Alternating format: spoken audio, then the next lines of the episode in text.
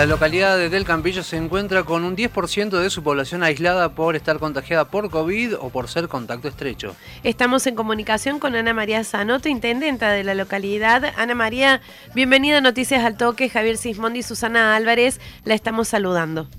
Buenos días, Susana. Buenos días, Javier. ¿Cómo están ustedes? ¿Cómo le va, Intendenta? Eh, ante que nada, buenos días y darle la bienvenida a la mañana de Noticias al Toque.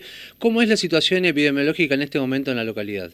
Bueno, Javier, la verdad que estamos muy sorprendidos por lo que ha pasado el fin de semana, pero epidemiológicamente venimos este, bajando hace tres días que venimos bajando los casos. Hoy estamos en 101 casos y 200 personas aisladas.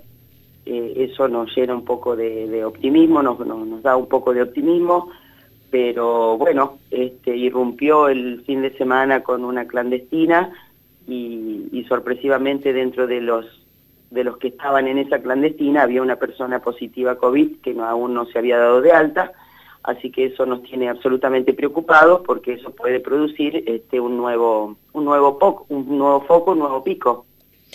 Ana María, precisamente en relación a esto, ¿cómo se está procediendo primero para identificar en el caso de que haya habido contagios y en relación a este joven contagiado? ¿Se va a llevar adelante alguna acción judicial? ¿Cómo se va a proceder? Bueno, la clandestina fue denunciada por algún vecino, actuó la policía de la provincia de Córdoba, se labraron las actas correspondientes, este, se dio intervención a la Fiscalía de Huinca Renancó, se aplicó el artículo 205 del Código Penal y todos los integrantes de la clandestina están en este momento aislados y bueno, este, a partir de las 72 horas eh, serán hisopados y veremos respecto de la persona contagiada, este, él teóricamente mañana este, tendría el alta, así que bueno, pasará por el centro de aislamiento donde se realiza el hisopado y se, y se verá este, qué se hace desde el punto de vista epidemiológico, desde el punto de vista de la justicia, este, bueno, eso está en manos de la justicia y veremos que desde ya las multas sí se le aplicaron, tanto al dueño de la casa como a todos los integrantes de, la clandestina.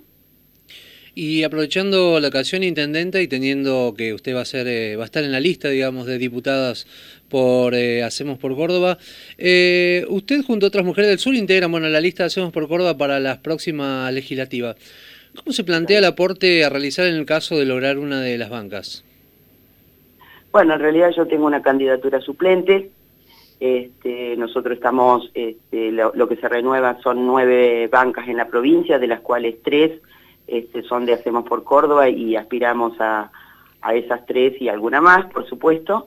Así que desde mi punto de vista yo no voy a, no voy a entrar al, Congreso Nacional, pero sí vamos a hacer los aportes que corresponda en función de, de las políticas que se definan en la provincia, que tiene que ver con defender a la provincia, con defender el interior, este, y sin tener privilegios, como dice Natalia de la Sota y Alevigo, no queremos privilegios, pero queremos las mismas condiciones que, que tienen todos los porteños, este, en cuanto a tarifas, en cuanto a, los precios de combustible, la defensa de las economías regionales, y bueno, todos esos temas que realmente hacen que Córdoba sea lo que, lo que queremos que sea.